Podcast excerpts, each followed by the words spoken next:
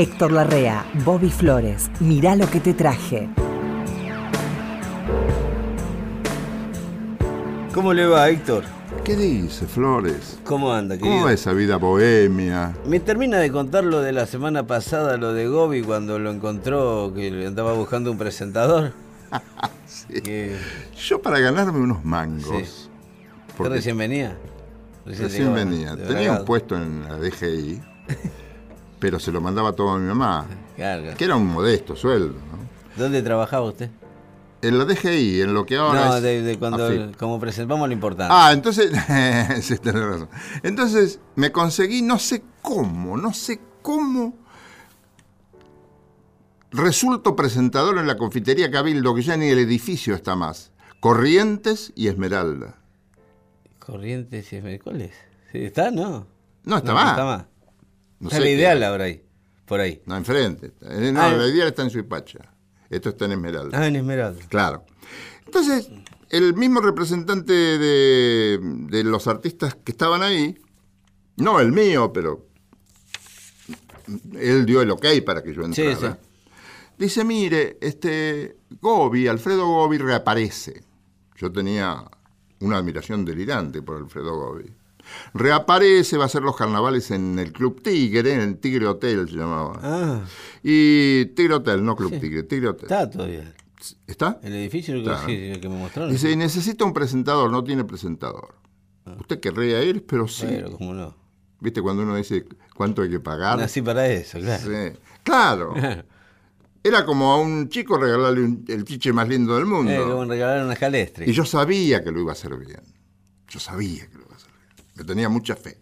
Y- Conocía el género, conocía a Gobi. Entonces, las orquestas salían, las que trabajaban en Radio El Mundo, salían de Radio El Mundo, Maipú 555. qué lindo edificio. En esos micros grandes iban Ah, salían de acá. Claro. Y yo me parecía estar soñando. Yo subir a uno de esos micros con esos artistas que eran mis admirados ¿Y artistas. dónde iban? ¿Eh? ¿A dónde iban? Al- ¿Iban al interior o iban por acá no? Sí, iban, iban al interior también. sí. Hice dos o tres meses con ellos. Eh. Después, Oh, lo que está se disolvió. Yo estaba enfermo. hoy. Y me- me- cuando subo la primera vez al micro, me dice, ah, usted la rea, ¿cómo le va? ¿Qué dice? Me dice Gobi, Ah. que estaba sentado en el primer asiento. Me dice, Claro. siéntese conmigo. ¿Qué tal? ¿Cómo le va? ¿Qué dice? Bueno, mire, le, le quiero decir algo, me dice. Presentadores de esta orquesta fueron Cacho Fontana y Eduardo Rudi. Espero que a usted le vaya tan bien como a ellos. Te puso la vara a un metro Yo dije, maestro, sí, vara muy alta. No, no, No, le dije no. vara muy alta en ese momento, porque no me asuste, maestro, que me bajo del mic. No, venga, venga. Y le gustó lo que yo hacía, le gustó. Claro. No, no lo enloqueció, le gustó, está bien. No, bueno, pero viene de Eduardo Rubio. Para empezar, Sí. estaba fantástico para mí. Claro, estaba- y Eduardo Rudi era galán de televisión también. Sí, había sido locutor también. Era muy locutor, buen claro. locutor. Sí. Muy buen locutor. Y muy buen actor también. Muy buen actor, una extraordinaria voz. Un galán maduro, siempre fue un galán maduro. Sí, Eduardo. Rudi. Y gran tipo. Sí. Sí, muchacho encantador. Yo lo conocí a Rudy porque en un determinado momento, yo trabajaba en Radio Antártida. ¿Cómo lo envidio a veces? Yo lo envidio, y no sanamente. lo envidio enfermizamente, porque te- ha vivido una época de oro de todo. Entonces un productor me dice, ¿no querés venir a hacer la, la, la publicidad de, de un radioteatro? En un radioteatro, en Radio El Mundo. La publicidad en el radio... Ah, ¿había publicidad dentro del radioteatro? Claro, sí. Ah, sí. Y vivían de eso. Ah, yo, me, pensé Se lo- vendía todo, no, se Ah. vendía todo. Tenía cortes y una publicidad. Claro, sí. Y entonces digo, sí, claro que quiero. Eventualmente hice también de relator, que era un lindo ejercicio. Para de mí. actor Recién no me hizo? recibía. ¿Actor de radioteatro en eso? Sí. Pero estaba Barton en Radio Mundo. nene. Yo me sentía un... César Barton. Julio César Julio Barton. César ¿Sabes Barton. lo que era Barton relatando? Sí. Una Yo- maravilla. Yo de donde lo tengo, de Rolando Rivas Taxista. Ah, bueno, ¿ves? ¿sí? Era la voz ¿Te acordás de- la voz que tenía? La voz en off. ¿Y sabés quiénes eran las figuras? Hilda Bernard, Sí. ¿De radioteatro? de Radioteatro. Sí. Hilda Bernard Hilda Bernal. y Eduardo Rudi. Esa era la pareja. Claro. Con esa gente yo me juntaba. Qué- Yo no puede ser porque nosotros, mi mamá y yo, escuchábamos a Hilda Bernal en los radiototos de Ah, Splendid venía durante años claro. en Bragado. Claro, es que era gente que duraba 20 años en un. en Pero un- claro, Oscar Casco, Bueno, eh, estaba mi tío también. Hilda esos. Ah, sí. Héctor Miranda. Claro. Héctor Miranda, con Claro. Miguel Bebán. Claro. Tenían su compañía. Después encabezó compañía Miranda.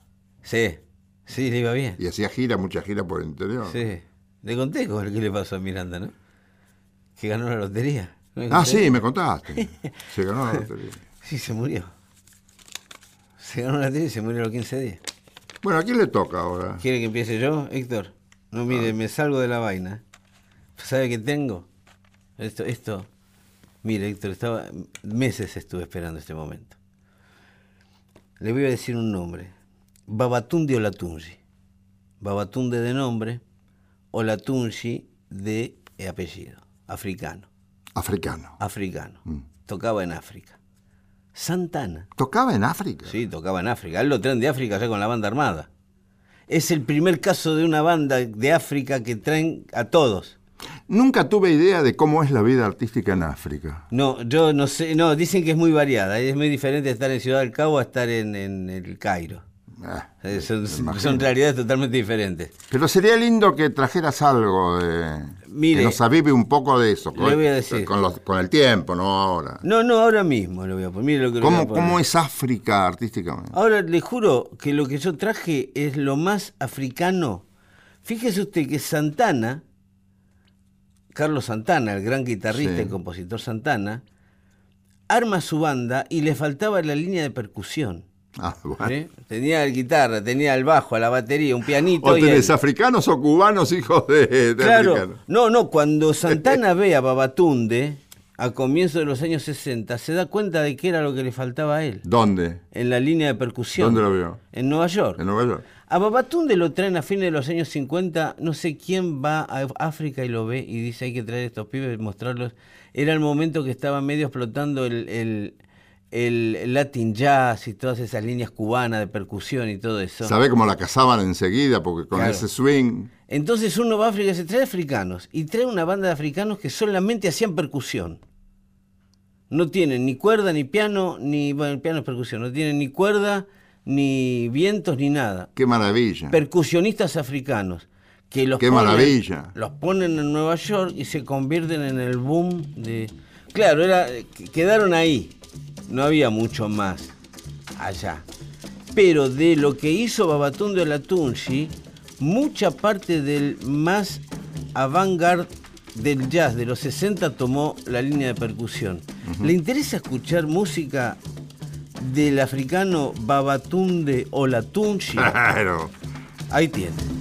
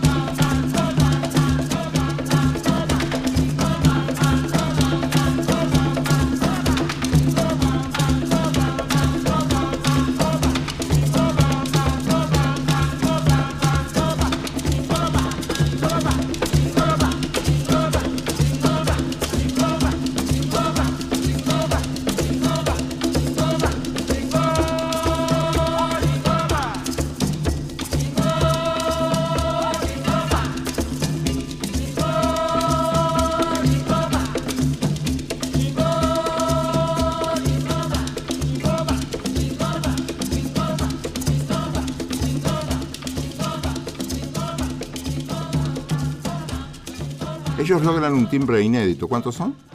Y debían ser por la foto, calculo que 15. Pero 12 cantando. o 15. No, eran tres o cuatro africanas. Ese timbre no es, Sí. no es común. No, no, no, no, nada es común. Nada, es otra, era una música que acá no había referencia todavía. ¿Y para qué hablar de la percusión, no? No, eran, te- aparte tocaban, yo vi fotos de, de- no vi nunca un show, no, no hay mucho, obviamente. Tocaban unos tambores rarísimos, oye, se ve que los hacían ellos, con huesos de animales que encontré, vaya a saber uno. Bendito sea ese talento Sí, ese oído. que han esparcido por todo el mundo. Porque es puro oído también esto, ¿eh? es contar hasta tres y darle. Dios mío, Sí, sí. qué gente bendita. Ahí ¿no? tiene, Babatunde. Después del- hola, todo el maltrato que les han dado, le regalaron a Estados Unidos nada menos que el jazz. Sí. Y, es- y el soul. Eso. Qué gente maravillosa Y es. los campeones de box. Qué gente maravillosa. Pero yo no me voy mucho Ah, ¿no? del- no, me gusta eso. de la zona, Sí. porque tengo un cantante de bolero que vos conocés desde luego, que se llama Benny Moré. Ven y morir. Yo no tenía ese encanta disco y Benny no Moré. lo hubiera tenido nunca Sí. si nuestro entrañable amigo Martín Jiménez no me lo hubiera Sí. traído de una de sus visitas a La Habana.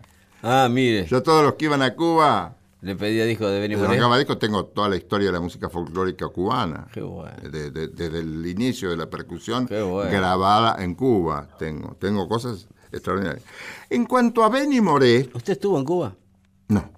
No, yo tampoco. No, porque había programado viajes, pero después yo quería ir con mi esposa y se, Sí, sí. hubo algunos problemas de salud, después Sí, salud mía en algún momento más, qué sé yo. No dio. No estaba No, destinado no, yo a ir. tampoco llegué a Cuba, ¿no? Me, me- me hubiera gustado tanto y a lo mejor todavía. ¿Cómo no? Eh, Este, no, es, no es demasiado largo el viaje, qué sé yo. Más vale. Benny Moré Sí. ha sido consagrado. Hay un. Así como acá hay tangófilos, allá hay tipos que se llaman bolerófilos. se llaman así. Bolerófilo, sí. Y se reúnen, para, hicieron un ranking. De Ah. ese ranking salió que el más grande de los cantores de boleros Sí. de todos los tiempos es Benny Moré. Puede ser. Benny Moré anduvo por distintas Puede orquestas. ser, eh, yo apoyo. Sí, ¿eh? a mí me encanta. Benny Cierto, Moré. ¿no? Sí, me encanta. Y yo no, no me atrevería a discutirles a los tipos escuchando este disco doble que me ha traído Martín Jiménez. Mire, Martín. Y se reunieron un día en la casa de ellos, como nos reunimos nosotros acá, Sí. para ver, para e- elegir una canción de Benny Moré. Que represente. Sí. Y de por lo menos 60, 70 canciones que tenía grabadas Benny, Sí. que era un, un mulato muy flaquito, muy, muy, muy, muy afinado, afinadísimo. Sí, de los años 50, Benny Moré. Sí, por ahí. Por Sí, ahí. sí. Yo lo vi en una Acá te- película. tengo grabaciones del 55, 59, 60, 53. Sí, sí. Este, no, no- no está por orden de fechas, pero han elegido como la mejor canción cantada Ah. por Benny Moré, con una orquesta, perdón por la palabra, descojonante. Sí, sí. Se pusieron de acuerdo, hay que ponerse de acuerdo en una, ¿eh? Eso sí, Ah. eso que a él le gustaba mucho actuar con este tipo de orquestas que- de gran sonido, de sonido muy robusto Ah. Sí. y muy cubano sobre todo. Ellos, los bolerófilos, concluyeron que esta canción, que si querés escuchamos, Sí, que se llama Hoy como ayer, Sí, sí, un clásico. yo creo que es el más clásico Ah. de Benny Moré y que esta reunión se lo merece. ¿Cómo no? Me encantaría. Métale. Hoy como ayer,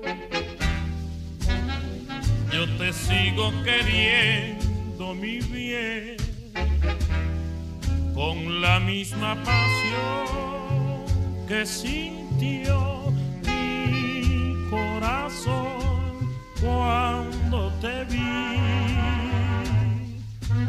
junto al mar.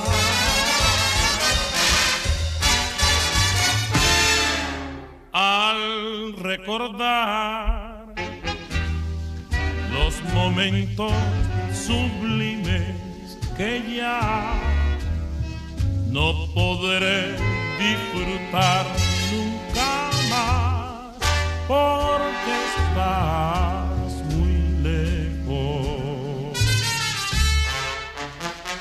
Yo no sé lo que voy a hacer en tu ausencia, mi bien.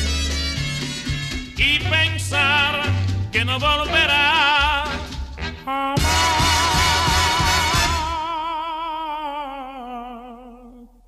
hoy como ayer. Yo te sigo queriendo mi bien con la misma pasión que sentí.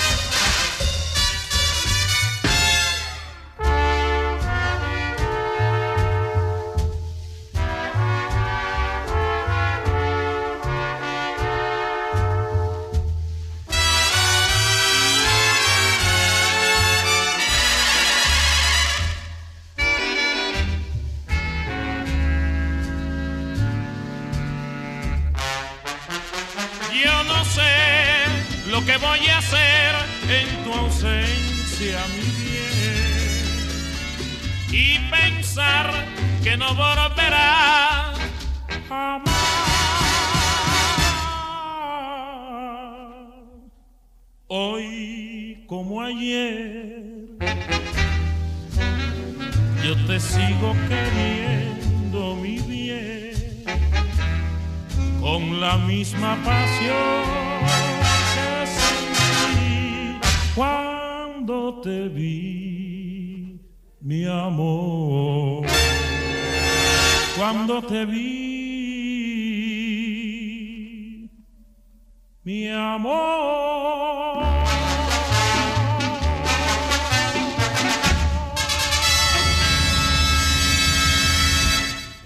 Pues cualquier cosa.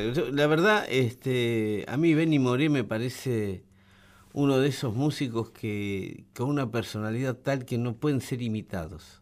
Y yo creo que de ahí surgió mucho. es el bolero tradicional de los años 50, Sí, 40, sí. 50. Sí, pero Benny Moré es tan original. Pero hubo muchos que se basaron en esta manera de cantar boleros Sí. para cantar boleros.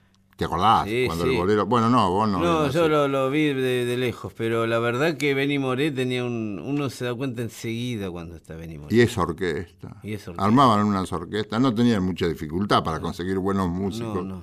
allí. Y qué relajado tocan, ¿eh? Sí. Eso me- o sea, uno, nota que están relajados tocando. Sí, sí. Eh, bueno, ¿quiere un- una especie de bolerista eh, de Filadelfia? ¡Ah! El soul de Filadelfia es el soul. eh, el, el soul se conoce básicamente por Motown, por el, el sello de Nueva York, Mm. dirigido por Berry Gordy, que tenía entre sus artistas nada menos que Stevie Wonder, Diana Ross, Marvin Gaye, ¿sí? Extiende que te- extiéndete que me Los encontrarás. Four Tops, claro. Los Four sí, sí. Tops. Bueno, Qué lindo era eso. Surge de la misma manera en Filadelfia una escuela de soul más, eh, eh, más melódica, si se quiere, no tan eh, explosiva como la de Motown. El Motown eran estribillos pegadizos, artistas que eh, preparados para el escenario, al que no estaba preparado le enseñaban. Usted sabe que en Motown le enseñaban hasta modales a los tipos, cómo contestar entrevistas y todo eso. No me digas. Sí, sí. En Filadelfia eran más salvajitos. No estaban tan interesados en caerle bien a la gente, sino en armar canciones con una línea melódica que sostuviera el romance, como decían ellos. Eh, de alguna manera, Billy Paul fue el artista. eh, el show de Filadelfia tiene un sello que se llama Stax Records. En Stax Records tenían a dos tipos que hacían muchas canciones, pero eran incapaces de cantarlas. Kenneth Gamble y Leon Huff, autores de 70 o 80 números uno en los años 60, ¿sí? Ellos, ¿qué hacían? Componían la canción y elegían entre los artistas de moto, de, de Stax, el sello, Mm. dásela a este, que le va a ir bien a este la canción. Y un día hacen una canción que dicen, esta la hicimos para Billy. Billy Paul todavía no había tenido ningún éxito y le dan la canción que fue hasta prohibida, porque la canción habla de un señor que cuenta una historia con una señora casada. Ah, la flauta. que cuenta cómo se encuentran y lo que ella le dice a él y lo que él espera de ella y sabe que no la puede esperar mucho porque ella está casada. Pero él la ama igual Mm. y la va a esperar, bla, bla, bla. Todo lo que hace un tipo para, ya sabe. Sí, sí. ¿Quiere escuchar Me and Mrs. Jones, versión original Sí, de señor. Billy Paul? Ahí la tiene. Meta. Me and Mrs. Jones.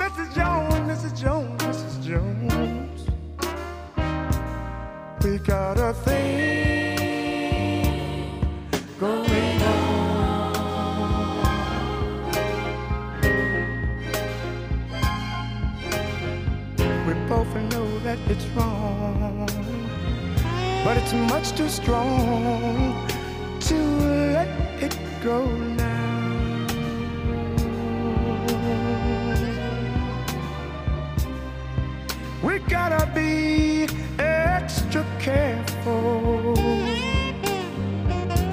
that we don't build our hopes up too high. Cause she's got her own obligations. And so,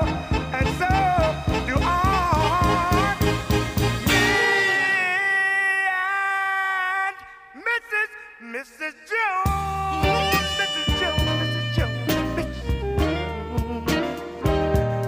We got a thing going on.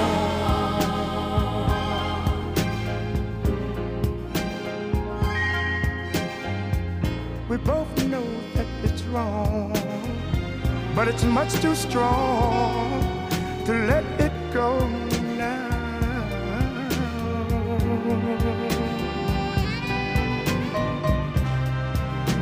time for us to believe It hurts so much, it hurts so much inside. Now she'll go her way and I'll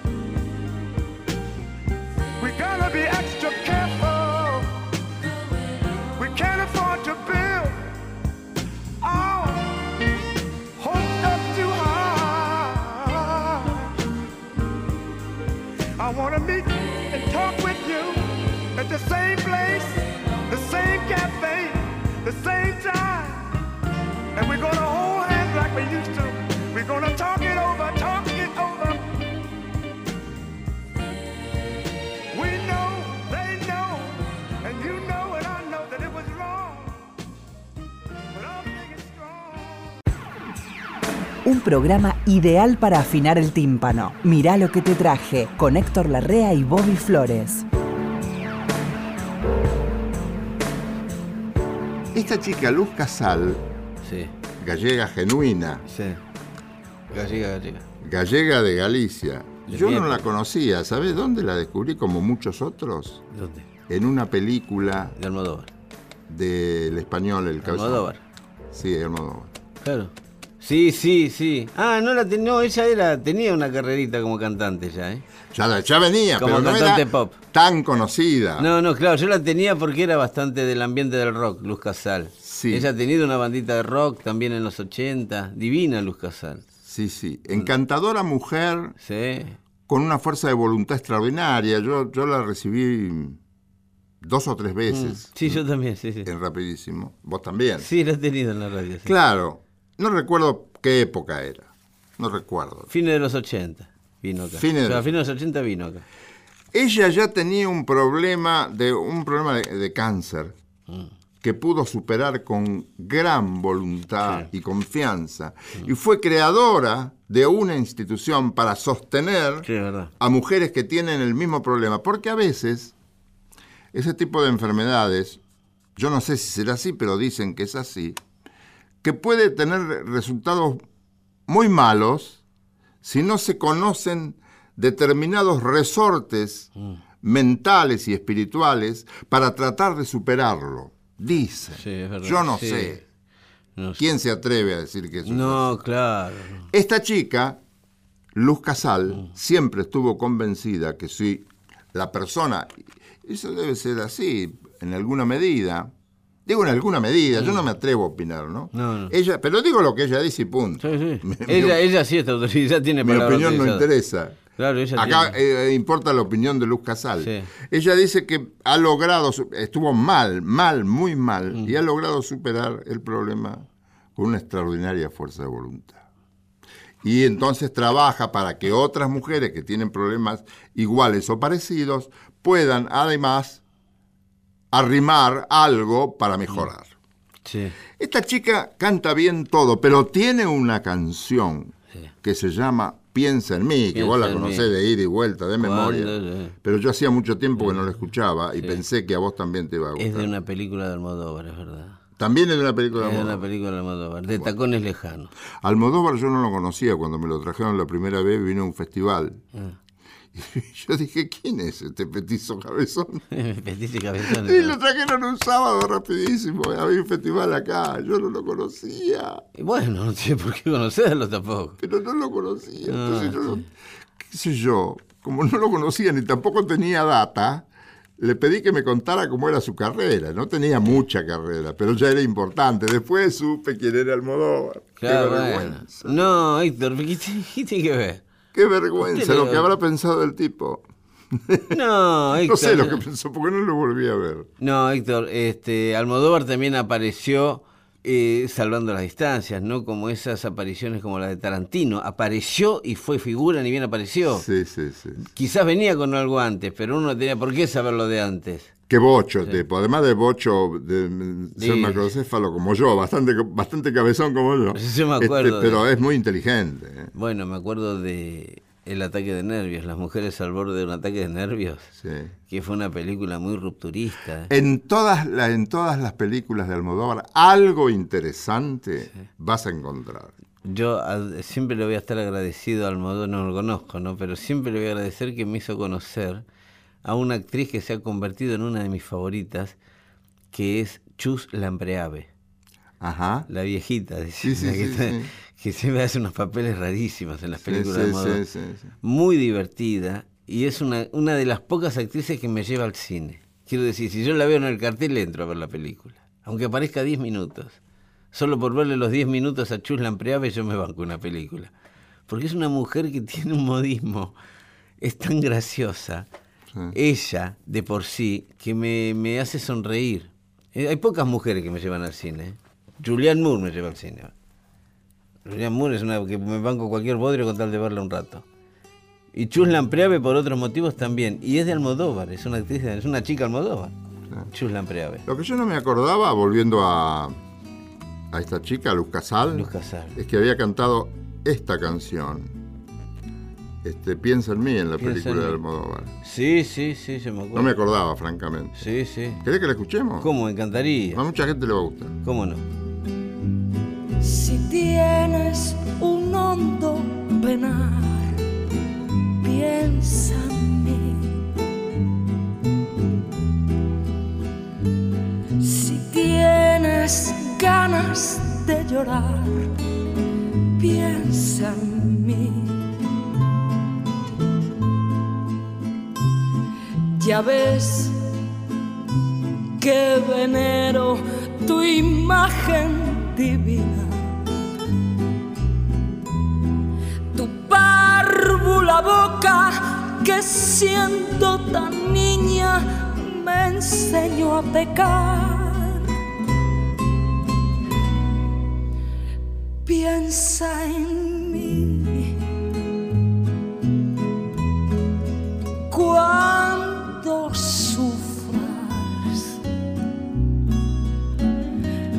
cuando llores, también piensa en mí. Cuando quieras quitarme la vida, no la quiero para nada, para nada me sirve sin ti. Piensa en mí. Cuando sufras, cuando llores, también piensa en mí.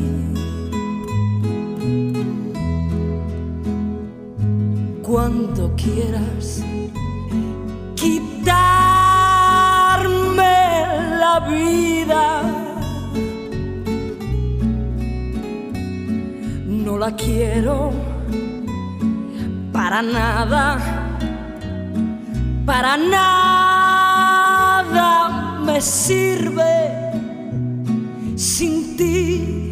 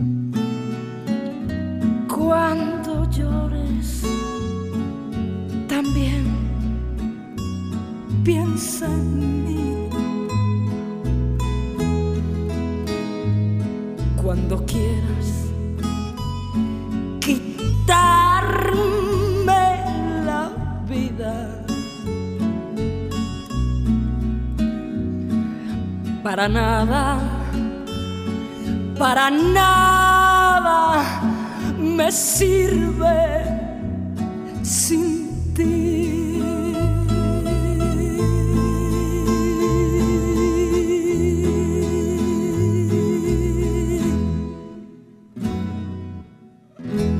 Qué romántica, ¿no? Qué buena manera de decir. Y todo, este disco es muy, muy completo. ¿eh? Tiene, yo creo que esto es lo que no te gusta a vos. Grandes éxitos. Grandes éxitos. No, bueno. Porque tiene historia de un amor, tiene alma mía, tiene un ramo de rosas, que to- todo esto es muy, muy, muy popular. Todo hits. Negra sombra, mi confianza. Todo hits. Sí. Y lo tengo casi todo lo de esta mujer, pero lo que más recuerda a la gente, por lo que a mí Sí, sí, acá fue muy fuerte eso, me dice la gente, que acá fue fuerte eso. esa canción. Piensa en mí. Eso, eso. Piensa en mí. Sí. Eh, bueno, Titor, le voy a traer uno de los. Uno de. Digamos, el rock se, se fundamenta en cuatro o cinco patas. ¿sí? Beatles, Stones, Bob Dylan. ¿Sí? Tipos a los, que- a los que uno no puede saltear. una buena definición esa, nunca la había escuchado. Sí, sí, son tipos a los Está que uno no, no puede saltear. ¿sí? ¿No? Si está en el rock. No. No, no, no. No, No podés no conocer 10 canciones de los Beatles. no. Mínimo. eh, eh, avivar. Gran incidencia de los Beatles en todo ese movimiento que viene después, ¿no? Sí, los Beatles y Dylan para mí fueron los que marcaron los años 60. ¿Ah, sí? Sí, por muchas razones. Desde lo musical hasta lo social. ¿eh? Sí. Eh, usted imagínese que los Beatles también eran, cuando hacían una conferencia de prensa la armaban también, ¿eh? Han armado cada quilombo con las conferencias de prensa que después terminaban un año dando explicaciones. Sí. Pero ahora, desde el punto de vista musical y de No, las letras, este, era muy amplio el panorama de los Beatles, ¿no? Ahora Abarcaban cumple. mucho, ¿no? Sí, ahora el año que viene, este año se cumplieron 50 años de Sargento Pepper, una canción, un álbum maravilloso. El año que, el 2018, se cumplen 50 años del álbum blanco de los Beatles, disco doble donde los Beatles hicieron es una una este es todo lo que se puede hacer. ¿Cuál es el disco que en el que en la tapa ellos van cruzando la calle? Abbey Road. Abbey Road viene después del por, álbum las, blanco. por las cebras. Sí, sí. Abbey Road viene después del álbum blanco. El álbum blanco fue lo que preparó el camino para que después puedan hacer Abbey Road, que fue el punto más alto de ellos. Eh, el álbum ¿Y blanco. musicalmente cómo era el álbum? El álbum blanco es un compendio de la música pop de la última mitad del siglo XX. Desde el jazz hasta el punk. Por- Todo ¿te ¿Sabes ahí. por qué te digo? Por las creaciones en los arreglos. Lograban unos sonidos impresionantes, una cosa tan linda. El, el 2018 se va a caracterizar, entre otras cosas, porque hay preparados homenajes al álbum blanco desde Londres hasta Buenos Aires, en todos lados. ¿Cuál era lo más conocido del álbum blanco? Eh, mm, cumpleaños, eh, revolución, revolución. eh, Eleanor Rigby, ¿dónde está? no, Eleanor Rigby está antes, en Revolver. Antes. Antes, antes. Eh, el álbum blanco tiene Obladí Oblada. Ah, bueno. El álbum blanco hicieron Quizá todo. fue el- uno de los más populares. Sí, sí, el álbum blanco aún hoy hay gente que está Qué descubriéndolo. originales esos tipos. ¿De dónde sacaban esa originalidad? Sí, bueno, es, que eran todos capos. y sí. Bueno, le voy a mostrar otro cuarteto de la época. Estos americanos eran cuatro cantantes que curiosamente cantan los cuatro. No es que tres hacen los coros y uno canta. No, no, acá cantan los cuatro y, y- y los cuatro cantan bien y los cuatro ya tenían su pequeña carrera como cantantes. Estoy hablando de Crosby, Stills, Nash y Young. David Crosby, eh, que venía de, de Buffalo Springfield, creo. No, de Buffalo Springfield venía Neil Young. Eh, Stephen Stills, Graham Nash, que venía de los Hollies. Ya todos habían tenido un pequeño éxito con sus bandas. Se juntan los cuatro y sientan el fundamento de todo lo que después vendría, eh, eh, todo lo que se puede hacer coralmente en el rock junto a los Beatles y a los Beach Boys, ellos arreglaban las voces de manera tal que le enseñaron a todos cómo tenían que arreglarse los coros en el rock. Los cuatro después hicieron carreras impresionantes como solistas. ¿sí? El último disco de David Crosby, que se lo voy a regalar para Navidad, mi querido Héctor, Fantástico. es, eh, está considerado el disco del año. Es este David Crosby con setenta y pico de años, ¿eh? Sí. Neil Young acaba de poner en venta toda su... No, eh, subió gratis toda su obra en su propia página de internet. Gratis. Si usted quiere tener todos los discos de Neil Young, se mete en la página de Neil Young, aprieta un botón y le bajan todos los discos de Neil Young. Para que nadie pueda hacer dinero con su... Lo hizo. Que eso es, es gratuito. Gratis. Ah, sí. Los puso todos gratis. Qué extraordinario. Sí, sí. No, son cuatro tipos que yo los adoro, los cuatro. Y les voy a contar algún día, voy a ver a los Stones en Washington, ¿sí? Me dice Greenbank. Cuando estén en el show, llamame. Así te sacamos por la radio y decimos que estás en el show, pero no se va a escuchar nada. Le digo, no importa, total se nota que es el show. Y todos sabían que yo me había ido a buscar a los Stones a Washington. Entonces estoy en Washington, todavía no había celulares ni nada. Hablábamos de teléfonos públicos que había en el estadio. Sí. Entonces empieza el show, cuando se me pasa el llanto y todo lo que me había pasado cuando los vi entrar. Qué Uy, me acordé, uy, la radio, dije, tengo que llamar a la radio. Entonces voy corriendo a buscar un teléfono público al estadio, con mi níquel, con mi monedita, Sí. para que la paguen acá. Y me, estaban todos los teléfonos públicos ocupados. Ah, claro. ¿cómo se llamaba? Llamada revertida. Llamada cobro revertido, claro. Cobro, cobro revertido. Cobro revertido, claro, ya se cobro revertido. No, porque allá se la van a pagar, señorita, le decía. Y allá aceptaban y me daban la llamada. Estoy esperando en el teléfono y había un gordote que estaba intentando hablar. Y yo digo, este me cago, puta, me digo, bien que venía y este. Y entonces se da vuelta el gordo y me dice, please, como diciendo, por favor, perdón, hable por teléfono. Y era David Crosby. No. Te lo juro por hija. Sí, era David Crosby. Entonces me quedé quieto con el níquel en la mano y el tipo se pensó que, que se está muerto este pibe. Uno- lo abracé nada más gracias. Crosby, gracias. No me digas. Lo abracé porque me dio el teléfono, pensó el tipo. Entendí que tipo agradecido, dijo. Sí.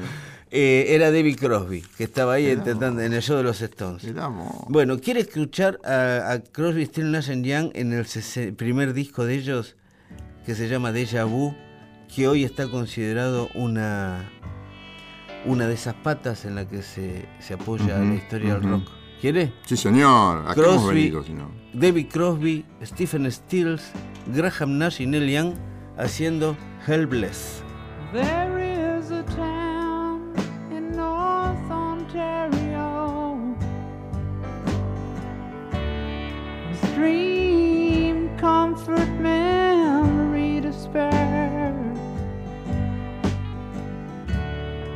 in my mind, I still need a place to go. All my changes were there. Blue, blue windows behind the stars.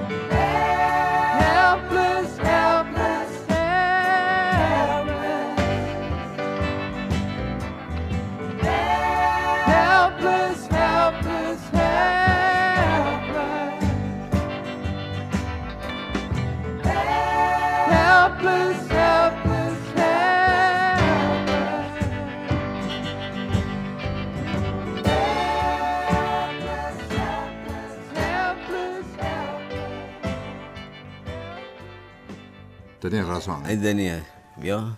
¿Cómo cantan estos cuatro? eh? Y están bien los cuatro, ¿eh? Aún- Originales, ¿eh? Sí, no, eran únicos, eran únicos. Bueno, lo que hablamos siempre de la originalidad, ¿no? Que para los orientales el original es el que no se puede imitar. Claro. Estos no... hay Ahora, que- para lograr eso hay que trabajar mucho. Sí. Se ve y- que son muy detallistas. Y también tener, ¿sabe qué? Que es lo que decían ellos, es este mucha armonía grupal. Ahí está.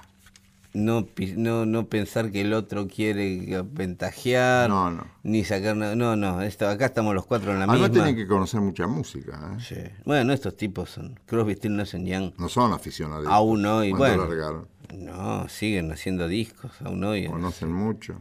setenta y pico de años y siguen los cuatro en actividad. Bueno, aquí en la Argentina, Mm. Flores, Sí, hay un muchacho que se llama Raúl Porcheto, de mi barrio. De tu barrio. De mi barrio, sí, yo le iba a ver a Porchet. Le iba a ver a la casa a Porchet. Yo tenía una gran afinidad con Porcheto siempre, con la música de. Porcheto. Hemos hecho muchas notas a lo largo del tiempo. Gran cantante. Sí, ¿Sabe quiénes eran de mi barrio? Que eran los admirados de mi barrio. De, por distintas, no los admirados, sino lo- lo- la referencia juvenil. Chicos jóvenes que todos los niños, los preadolescentes, mirábamos como uno era Porcheto Porcheto. y el otro era Robledo Puch. Ah, sí. Ah, mira vos. Robledito, hasta que lo agarraron le iba fenómeno, ¿eh? Sí. Yo lo veía pasar con el Peugeot 504 negro No me digas. y las modelos en el, en el asiento de... No me digas. Sí, sí, sí, era de mi barrio. de Eran muy jóvenes. muchachos. 20 años tenía. 20. Pero lo veíamos pasar, era el único que tenía un 504 negro. Era el único, era, un- era como, no sé, como un batimóvil. Qué cosa. Sí, sí. Y Porcheto era el otro, Raúl era la parte buena.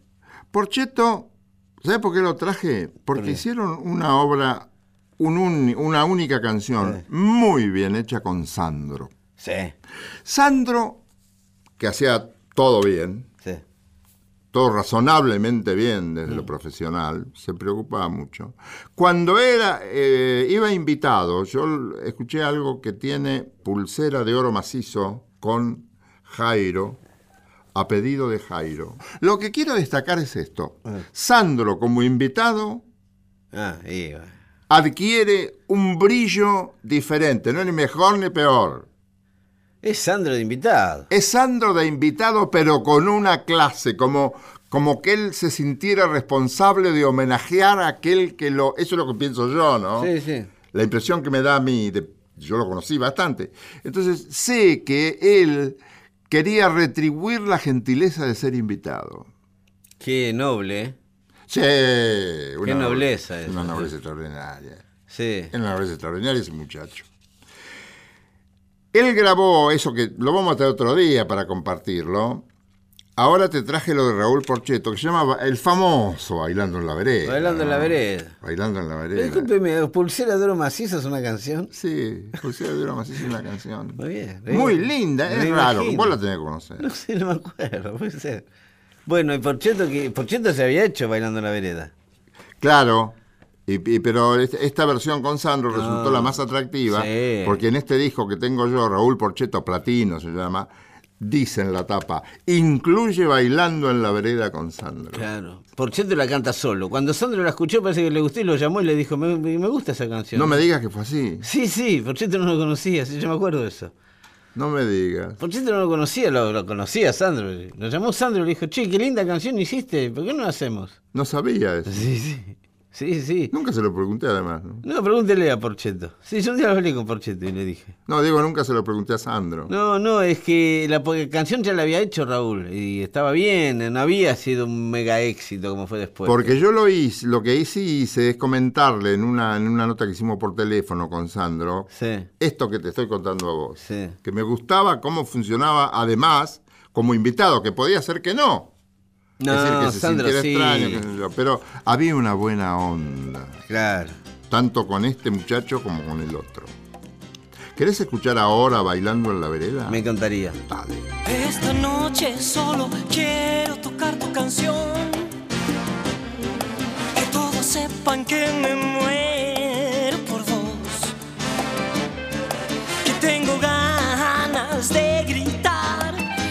nada podrá ya parar este amor. Este amor. Pero yo me quedo bailando, bailando en la vereda, dando vueltas, saltando hasta las estrellas, acurrucándome al decir tu nombre, como si fuera el primer hombre que amó, oh, que amó esta noche. Esta noche. Esta noche.